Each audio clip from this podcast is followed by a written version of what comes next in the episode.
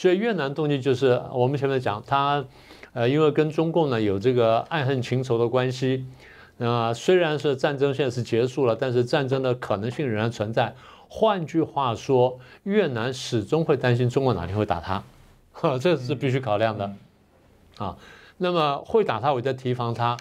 那呃，他会打我的话，我就跟他真的永远敌对吗？还是我小心谨慎的应付他？是对这越南的心情。所以对于越南而言呢，就是那如果美国现在跟我递出橄榄枝了，然后我就要平衡。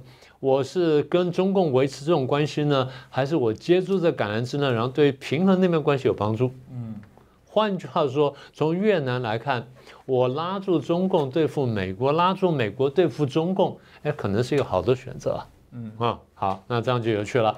所以这叫抓住时机。那刚才我们也提到说，越南他打了几十年的仗，他他自己讲说打成世界第三强国。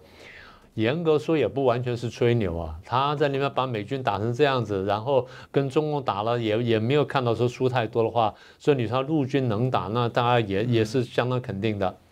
那不管怎么说，他现在打了几十年仗，然后这个国内呢这个民穷财尽，现在呢是战后开始安定、开始恢复经济的时候，所以对一个国家要恢复经济的话，如果跟如果跟世界第一经济强国改善关系的话，那好处是非常大的。是啊。